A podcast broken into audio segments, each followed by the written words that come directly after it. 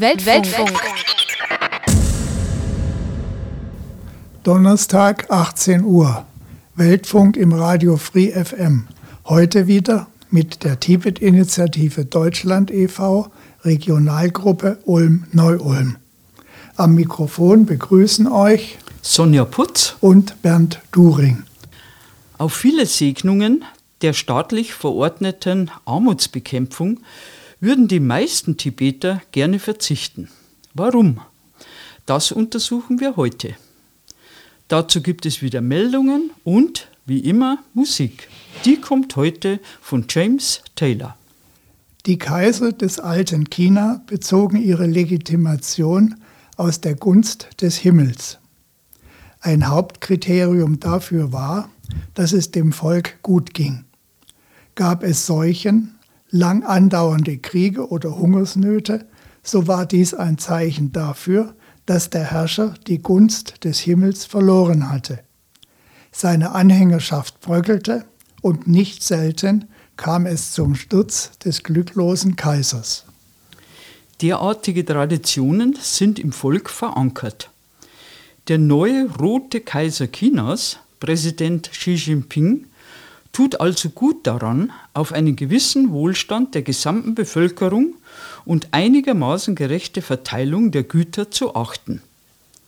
Andernfalls könnte ihm und seiner kommunistischen Partei ein schmerzhafter Machtverlust drohen. Tatsächlich öffnet sich in China die Kluft zwischen arm und reich immer weiter. Einer steigenden Anzahl von Milliardären, 2017 wurden knapp 400 gezählt, und einer wachsenden Mittelschicht steht ein Heer von nahezu mittellosen Landbewohnern und Wanderarbeitern gegenüber. Die 700 Millionen Menschen, also rund die Hälfte von Chinas Bevölkerung, die nach offizieller Leseart bis 2010 aus absoluter Armut befreit wurden, leben überwiegend in den stärker industrialisierten Gebieten im Osten Chinas. In den westlichen Landesteilen wie im annektierten Tibet und den daraus entstandenen chinesischen Provinzen Sichuan, Gansu und Qinghai liegt das Einkommen der ursprünglichen Bewohner vielfach unterhalb der statistischen Messlatte. Es besteht also dringender Handlungsbedarf. Dem Präsidenten Xi Jinping wird nachgesagt, er habe ein besonderes Interesse an der Armutsbekämpfung, weil er als Jugendlicher selbst davon betroffen war. Während der Kulturrevolution war der damals 15-Jährige zur Landarbeit in das Bergland Zentralchinas verschickt worden. In der Tat sind die Armut und ihre Bekämpfung nicht erst seit kurzem im Fokus von Xi Jinping. Schon 2013 hatte er auf einer Inspektionsreise durch die Provinz Hunan seinen Plan vorgestellt, strategisch gegen die Armut vorzugehen. Damals versprach er den Dorfgemeinschaften Förderung, forderte aber andererseits härtere Arbeit ein. Im Mai 2014 wurde das Konzept zur Armutsbeseitigung offiziell verabschiedet. Bei der Bedeutung der Kampagne verwundert es nicht, dass die chinesische Regierung an der Renmin-Universität in Peking ein Institut für Armutsbekämpfung eingerichtet hat, das wissenschaftliche Grundlagen liefern soll. Machen wir das Thema an einigen Zahlen fest. Als arm gilt, so steht es auf der Seite der Welthungerhilfe, nach chinesischer Festlegung wer ein Einkommen von weniger als 2,30 Dollar pro Tag hat. Über diesen Betrag wird noch zu reden sein. Im Jahre 2000 lebten in China noch nahezu die Hälfte der Menschen unter der Armutsgrenze. 2014 waren es laut chinesischen Angaben noch 7,2 Prozent und 2019 nur noch 0,6 Prozent. Bei einer Gesamtbevölkerung von rund 1,4 Milliarden sind das immerhin noch mehr als 8 Millionen Menschen. Deren Armut sollte zum 100-jährigen Jubiläum der Kommunistischen Partei Chinas im Juli 2021 komplett beseitigt sein. Das Verschwinden der Armut sollte der gesamten Welt den Erfolg des chinesischen Regierungssystems sichtbar machen. Oder, wie es blumenreicher zitiert wurde, lokale Parteikader und die nationale Partei sollten den Sieg auf dem Schlachtfeld der Armut verkünden. Ganz ohne Tannen und Täuschen kommt die chinesische Führung aber auch auf diesem Gebiet nicht aus. Die Welthungerhilfe äußert Bedenken in dreierlei Hinsicht. Zum einen passt der von China selbst definierte Betrag von 2 US-Dollar 30 nicht in das Schema der Weltbank die nennt für einkommensschwache Länder eine Grenze von 1,90 Dollar. Für Länder mit gehobenem mittleren Einkommen, und dazu zählt das Schwellenland China, empfiehlt sie einen Betrag von 5,50 Dollar. Das muss man sich auf der Zunge zergehen lassen. China, das mit Deutschland um den Rang des Exportweltmeisters konkurriert, vergleicht sich mit den ärmsten Ländern der Welt um gut dazustehen. Wenn man auf China korrekterweise den Tagessatz von 5,50 Dollar anwendet, bleiben noch 13 Prozent oder rund 200 Millionen Chinesen darunter. Ein zweites moniert die Welthungerhilfe. Wenn die chinesische Führung erklärt, in einer Provinz gebe es keine Armut mehr, so zieht sie dazu oft einen Durchschnittswert heran. Es gibt also durchaus noch Menschen, die unter der Armutsgrenze leben und es gibt Menschen, die ein Vielfaches verdienen. Ein drittes Bedenken der Welthungerhilfe zielt auf die Nachhaltigkeit der chinesischen Maßnahmen zur Armutsbekämpfung. Der Staat hat gewaltige Summen ausgegeben, um die Einkommen zu erhöhen, ohne entsprechende Strukturverbesserungen durchzusetzen. Will heißen, Kürzt oder streicht der Staat diese Subventionen, rutschen die Empfänger wieder ab in die Armut. Es gibt für China also noch viel zu tun und da stört die immer noch steigende Arbeitslosigkeit in den Minoritätengebieten gewaltig. Ihr hört den Weltfunk, heute mit Sonja Putz und Bernd During von der Tibet-Initiative Deutschland und der Sendung Armutsbekämpfung in Tibet, keine Wohltat. Wie das schwedische Institute for Security and Development Policy berichtet, setzt Xi Jinping zur Armutsbekämpfung in Tibet auf mehrere Maßnahmen. Dazu gehört die industrielle Entwicklung und die ist mit einem gigantischen Ausbau der Infrastruktur verbunden. Neue Straßen und Bahntrassen sollen entstehen, um abgelegene Regionen besser an die Wirtschaftszentren im Osten anzubinden.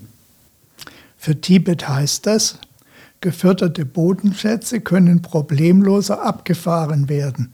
Möglicherweise siedeln sich weitere Betriebe an. Militärisches Personal kann schneller zur Stelle sein und das Gebiet wird leichter erreichbar für Millionen von chinesischen Touristen, die Tibet jährlich überfluten. Eine zweite Maßnahme sind Umsiedlungsprogramme.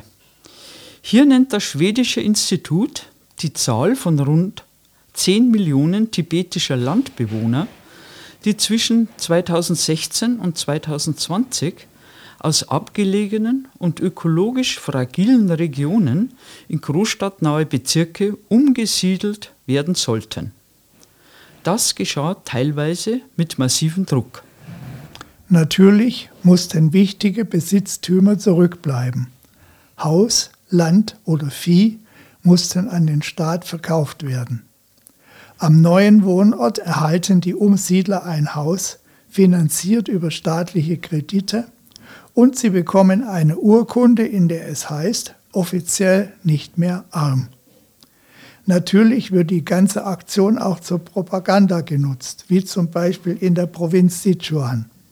Dort hängen in den neuen Häusern Plakate mit Bildern von Xi Jinping allein oder mit seiner Frau und dem Text, die kommunistische Partei ist gut, danke an Xi Jinping. Ob durch eine Umsiedlung die Armut beseitigt werden kann, ist zu bezweifeln. Für die Umsiedler ist es häufig schwierig, am neuen Wohnort Arbeit zu finden, die Raten für das Haus zu bezahlen oder die höheren Lebenshaltungskosten zum Beispiel für Gas und Wasser aufzubringen. So fragte dann auch die kritische Hongkonger South China Morning Post, was wohl passiere, wenn das Geld vom Staat aufgebraucht sei und die Umgesiedelten noch immer keine Arbeit gefunden hätten. Übrigens, die South China Morning Post wird solche unbequemen Fragen nicht mehr stellen. Zusammen mit vielen anderen Hongkonger Stimmen wurde sie von Chinas Machthabern inzwischen zum Schweigen gebracht. Doch zurück zum Umsiedlungsprogramm. Das wird rigoros fortgesetzt, wie am 23. Juli eine Mitteilung der Internationalen Gesellschaft für Menschenrechte in München zeigte. Laut chinesischen Staatsmedien sollen im Laufe der nächsten Jahre mehr als 130.000 Tibeter aus der Präfektur Nakchu umgesiedelt werden. Nakchu liegt im Norden der sogenannten autonomen Region Tibet. Das Ziel der Umsiedlung, Lokka, liegt rund 250 Kilometer weiter südlich. Beginn der Aktion Juli 2022. Die chinesische Staatspropaganda will uns weismachen, man wolle die Menschen den schwierigen Witterungsverhältnissen und den rückständigen Produktionsweisen und Lebensumständen entreißen. Gewiss, die mittlere Jahrestemperatur in Nakchu ist minus 1,1 Grad Celsius und die Bevölkerungsdichte liegt bei weniger als einer Person pro Quadratkilometer. Wir hätten da sicher unsere Probleme. Aber Tibeter, die seit Jahrhunderten dort ansässig sind und nachhaltig, nicht rückständig, leben und wirtschaften, die fragt man nicht, die müssen ihr angestammtes Gebiet verlassen. Weltfunk.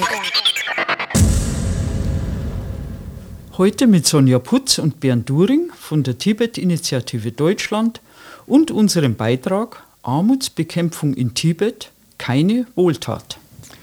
Mit den Umsiedlungsprogrammen geht Xi Jinpings dritte Maßnahme eng einher. Die Einrichtung eines lückenlosen Überwachungssystems. Was da technisch alles möglich ist, hatten wir in unserer April-Sendung berichtet. Ein neues sogenanntes Haushaltsmanagementsystem macht sich zunutze, dass die tibetischen Umsiedler an ihren neuen Wohnorten dichter aufeinander sitzen. Die kleinste Kontrolleinheit besteht aus 10 bis 15 Familien, die sich gegenseitig überwachen und darüber an die chinesischen Behörden berichten müssen. Zu einer guten Nachbarschaft führt das sicher nicht. Neben dem Ausbau der Infrastruktur und dem Umsiedlungsprogramm ist die Umerziehung von Bauern und Nomaden ein wichtiger Punkt in Xi Jinpings Kampagne zur Armutsbekämpfung. Um diese Ziele zu erreichen, braucht China auch aus den Minderheitengebieten, vor allem aus Tibet, positive Ergebnisse. Bauern und Nomaden haben oft kein festes Einkommen und können damit unter die von China definierte Einkommensgrenze rutschen. Allerdings müssen sie dadurch nicht unbedingt Not leiden, denn sie könnten sich im Normalfall ausreichend selbst versorgen. Es muss also andere Gründe geben, warum sich die Zwangsmaßnahmen vor allem gegen Tibets ländliche Bevölkerung richten.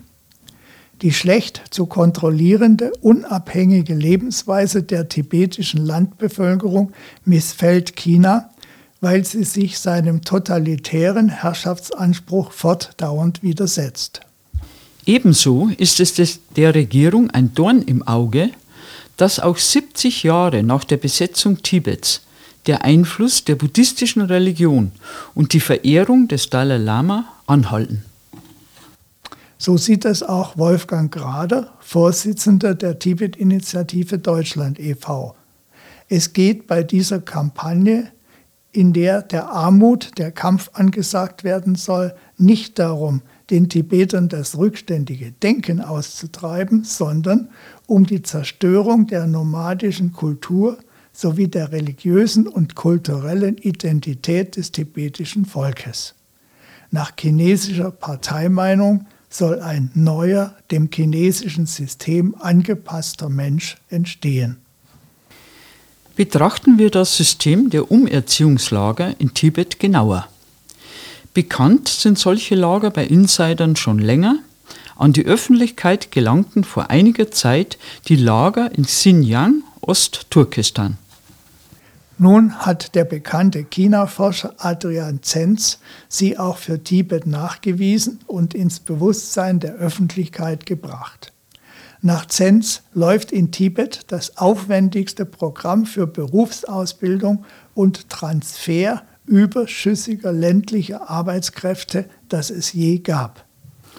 Für die Ausbildung von etwa 500.000 Tibetern wurden 2019-2020 neue Zentren aus dem Boden gestampft. Die Tibeter werden dort kaserniert und müssen Militärkleidung tragen. Durch militärischen Drill soll jeglicher Widerstand von Anfang an ausgeschlossen werden. Im Gegensatz zu den Uiguren werden die Tibeter nur für einige Monate interniert – doch die ideologische Indoktrination ist durchaus der in Xinjiang vergleichbar. Die von der Regierung angeordneten Planungen für das Umerziehungsprojekt werden unter Druck von den Lokalregierungen ausgeführt, die wiederum mit Aussicht entweder auf Belohnung oder aus Angst vor Strafe die Kader dazu bringen, genügend Teilnehmer an den Programmen zusammenzutreiben. Ausgebildet werden die Tibeter für Tätigkeiten auf dem Niedriglohnsektor wie Straßenbau, Bergbau, Wäschereien, Restaurants, Kantinen, als Fahrer oder in der Nahrungsmittelverarbeitung. Weltfunk. Mit Sonja Putz und Bernd During von der Tibet-Initiative Deutschland und unserem Beitrag Armutsbekämpfung in Tibet keine Wohltat. Von den bereits ausgebildeten Tibetern wurden 2020 etwa 50.000 auf Arbeitsstelle in der autonomen Region Tibet geschickt. Dazu einige tausend in andere Regionen Chinas. Unternehmen können die Arbeiter bei der kommunistischen Führung anfordern. Das führt dazu, dass Familien auch nach dem Aufenthalt eines Mitglieds in einem Umerziehungslager weiterhin auf unbestimmte Zeit getrennt bleiben. Dorje Zeten, Geschäftsführer des New Yorker Vereins Students for a Free Tibet, sieht in der chinesischen Darstellung, dass es sich bei der Umerziehung um Linderung der Armut handle, nur Schönfärberei für ein Zwangsarbeiterprogramm. Es ginge der Kommunistischen Partei Chinas vielmehr darum, die Tibeter in größerem Umfang zu überwachen und zu kontrollieren. Entfernt von ihrem Herkunftsort und isoliert unter Fremden könne ihr Lebenswandel besser beeinflusst und ihr Widerstand gegenüber der chinesischen Regierung leichter gebrochen werden. Ähnlich wie beim Umsiedlungsprojekt, wo Bauern und Nomaden vor dem Umzug ihren Besitz verkaufen müssen, sieht Adrian Zenz die Situation bei der Umerziehungskampagne. Die Teilnehmer daran will man zur Übertragung ihres Landes und ihrer Herden an staatliche Kooperativen bewegen, an denen sie dann Anteile erwerben oder sich als Lohnarbeiter verdingen können. Der Abgeordnete des tibetischen Exilparlaments, Wangpo Tetong, geht noch einen Schritt weiter und meint, dass die chinesischen Behörden die Landrechte erwerben wollten, um die wertvollen Bodenschätze ausbeuten zu können. Dass die Menschen sich in den Arbeitslagern auf freiwilliger Basis aufhalten könnten, wie von staatlichen Stellen oft behauptet wird, glaubt Adrian Zenz nicht. Denn es gebe zu viele Anzeichen für Zwang in dem ganzen Prozess. In einem System, wo der Übergang zwischen Sicherheitsmaßnahmen und Armutsbekämpfung fließend ist, ist kaum zu sagen, wo Zwang aufhört und wo freiwillige Initiativen beginnen, sagt er. Wenn diese Politik weitergeführt werde, führe dies wahrscheinlich zum langfristigen Verlust des sprachlichen, kulturellen und spirituellen Erbes in Tibet oder, wie schon öfter dargestellt, zum kulturellen Genozid. In einem Beitrag für die FAZ hat sich Zenz folgendermaßen geäußert. Es geht der KP nicht nur um reine Machtausübung, sondern auch um das Heranziehen eines der Ideologie gemäßen neuen Menschen. Dem Hunger des Menschen nach tieferer Sinnfindung und geistlicher Erfüllung kann sie nur mit einer zwanghaften ideologischen Gleichschaltung begegnen. Wenn reguläre Propagandamethoden hier nicht ausreichen, bleibt nur die Umerziehung. Kommen wir zu einem Fazit. Tibet, das westliche Schatzhaus, würde Chinas Armutsbekämpfung nicht brauchen, wenn man die Menschen so leben und arbeiten ließe, wie sie es gewohnt sind. Doch Tibet wird weiterhin durch Infrastrukturprojekte der chinesischen Regierung für Straßen, Bahn und Flugverkehr erschlossen. Seine natürlichen Schönheiten, Berge und Seen, seine Klöster und Paläste, wie der Potala, ehemaliger Sitz des Dalai Lama, werden immer mehr dem massenhaften Tourismus preisgegeben. Tibets Bodenschätze werden abgebaut und zur gewinnbringenden Weiterverarbeitung nach China transportiert. Die Tibeter selbst haben von all dem so gut wie nichts. Im Bildungswesen vernachlässigt, werden die Tibeter bei der Jobvergabe übergangen weil man sie wegen der oft mangelnden Chinesischkenntnisse vielfach für faul und ungebildet hält. Sie verarmen im eigenen Land und leiden psychisch und physisch unter der Zerstörung der für sie heiligen Natur, unter der Vergiftung ihrer Flüsse und Seen. Verarmt könnten auch die Tibeter eines Tages zur Gefahr für die Regierenden werden. Und so steckt man sie in Umerziehungslager, wo sie zu Billigarbeitern ausgebildet werden, die oft lange von ihren Familien und ihrer Heimat getrennt, gut überwacht, gehorsam die Lehren der Kommunistischen Partei Chinas befolgen und noch dankbar für die erwiesenen Wohltaten ihren Jobs nachgehen sollen. Alle Stellschrauben von Xi Jinpings Kampagne zur angeblichen Armutsbekämpfung haben für die Tibeter fatale Auswirkungen seien es die Infrastrukturprojekte, die Umsiedlungsprogramme, das Überwachungssystem oder die Umerziehungslager. Alles andere als eine Wohltat. Wir kommen zu unseren Meldungen. Heftige Kritik hatte die UN-Hochkommissarin für Menschenrechte Michelle Bachelet bei einem China-Besuch im Mai auf sich gezogen. Die 70-jährige Chilenin Bachelet hatte sich nicht eindeutig gegen die chinesischen Menschenrechtsverletzungen in Xinjiang positioniert und die Propagandaphrasen der chinesischen Führung unwidersprochen stehen lassen. Am 14. Juni meldete die Südwestpresse, dass Bachelet nach vierjähriger Amtszeit nicht wieder kandidieren wolle. Die Amtszeit der UN-Hochkommissarin endet in diesem August. Wir erhoffen für dieses wichtige Amt eine Persönlichkeit mit Rückgrat und Biss. Tibetan Center for Human Rights and Democracy, 3. Juli 2022. Die Meldung haben wir gekürzt. Am 2. Juli dieses Jahres verstarb in der ehemaligen tibetischen Provinz Amdo Jigme Gyatso. Der 56 Jahre alte Mönch reiht sich ein in eine lange Liste von Tibetern, die chinesischen Menschenrechtsverletzungen wie Folter, außergesetzliche Tötung und gewaltsames Verschwinden lassen zum Opfer fielen.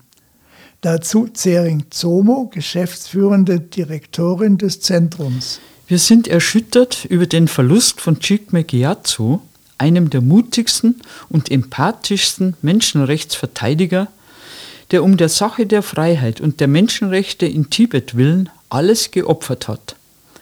Gyatsos Tod war die unmittelbare Folge der jahrelangen Folter und der grausamen, unmenschlichen und erniedrigenden Behandlung, die er durch die chinesische Regierung erlitt, sowie der Verweigerung einer angemessenen und rechtzeitigen medizinischen Behandlung. Das Tibetan Center for Human Rights and Democracy fordert nun eine unparteiische Untersuchung von Gyatsos vorzeitigem Tod sowie die strafrechtliche Verfolgung seiner Folterer und ihrer Hintermänner im chinesischen Establishment.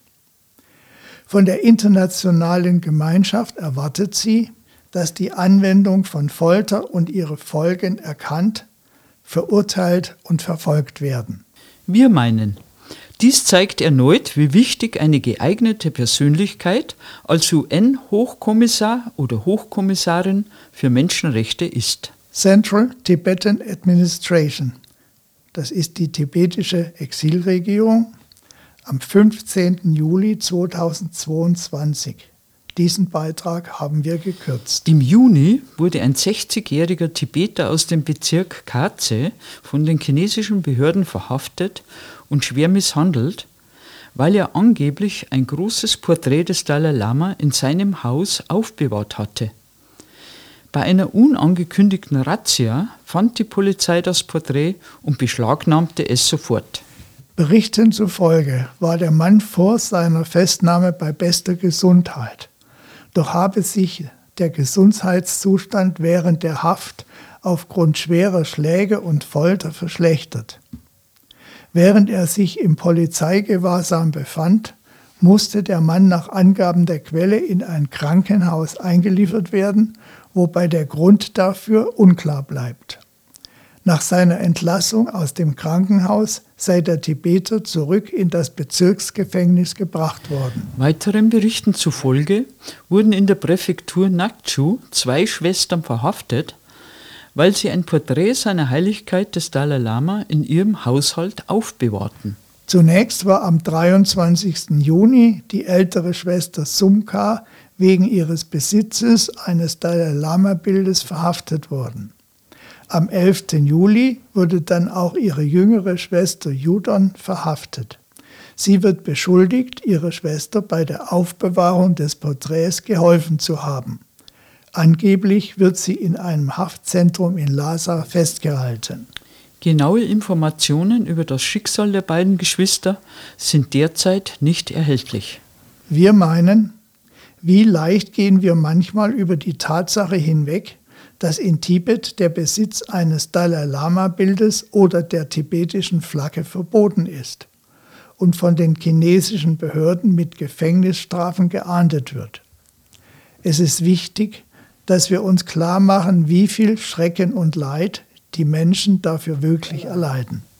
Und welche Angst und welcher Hass gegenüber dem Dalai Lama muss im chinesischen Machtapparat herrschen, dass man Tibeter wegen seines Bildes quält.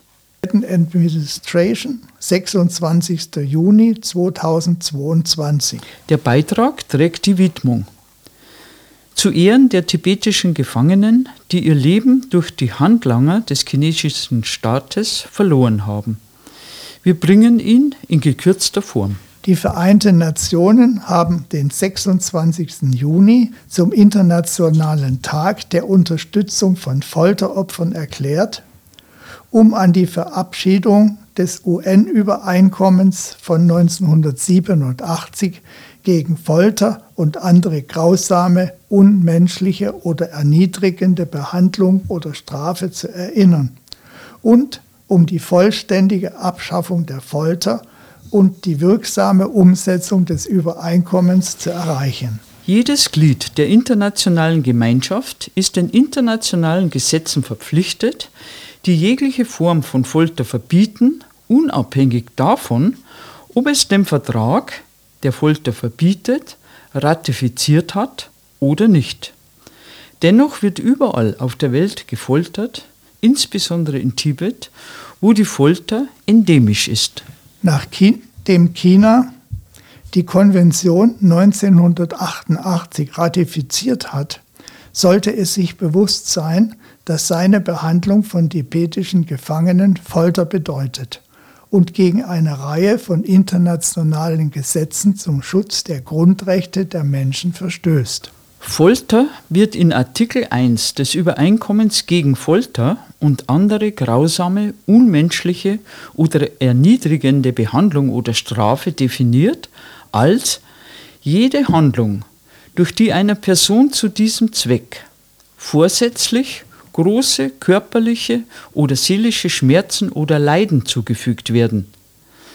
Wenn diese Schmerzen oder Leiden von einem Angehörigen des öffentlichen Dienstes oder einer anderen in amtlicher Eigenschaft handelnden Person oder auf deren Veranlassung oder mit deren Einwilligung oder Duldung zugefügt werden.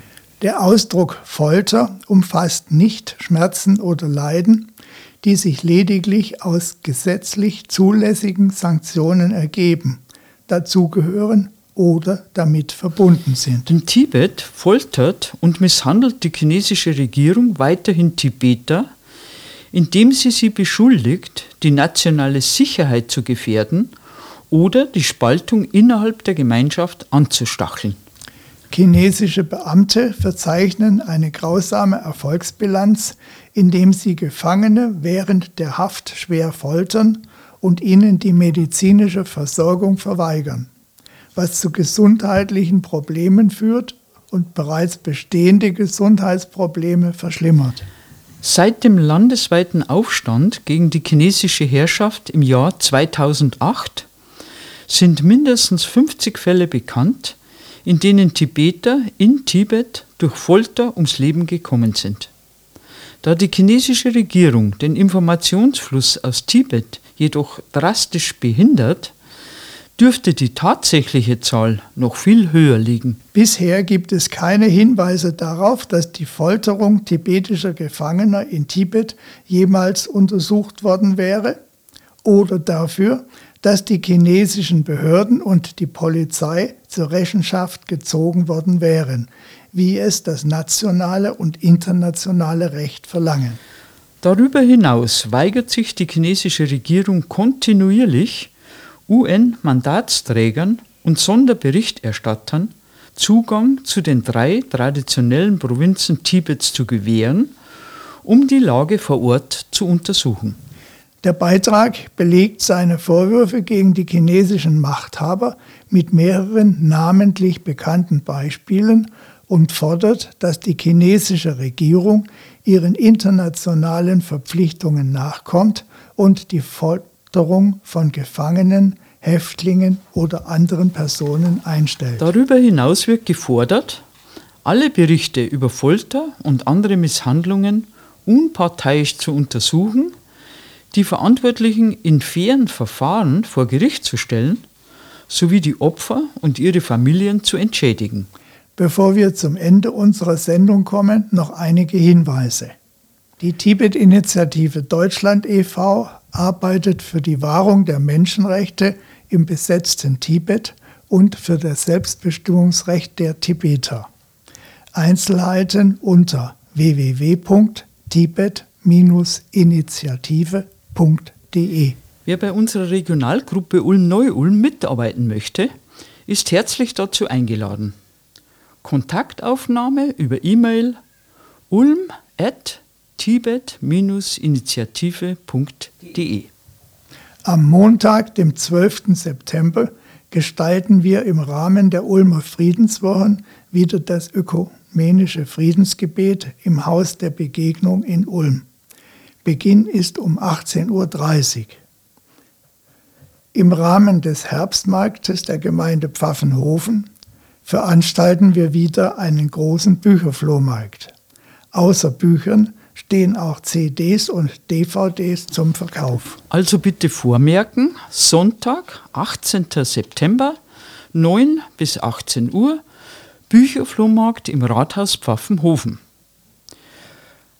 Wir suchen noch Helfer zum Büchertransport am Freitag, den 16. September ab 17 Uhr. Circa zwei bis drei Stunden. Falls uns jemand helfen möchte, bitte meldet euch per E-Mail unter ulm.tibet-initiative.de.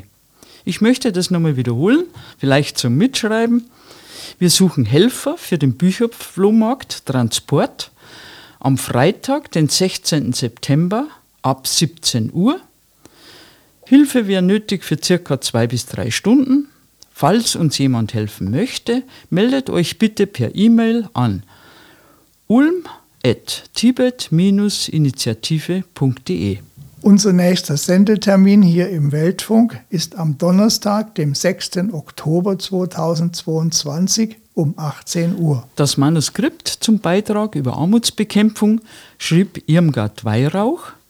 Bearbeitung für den Weltfunk Sonja Putz und Bernd During, die auch am Mikrofon waren. Die Musikauswahl besorgte wie immer Sonja Putz.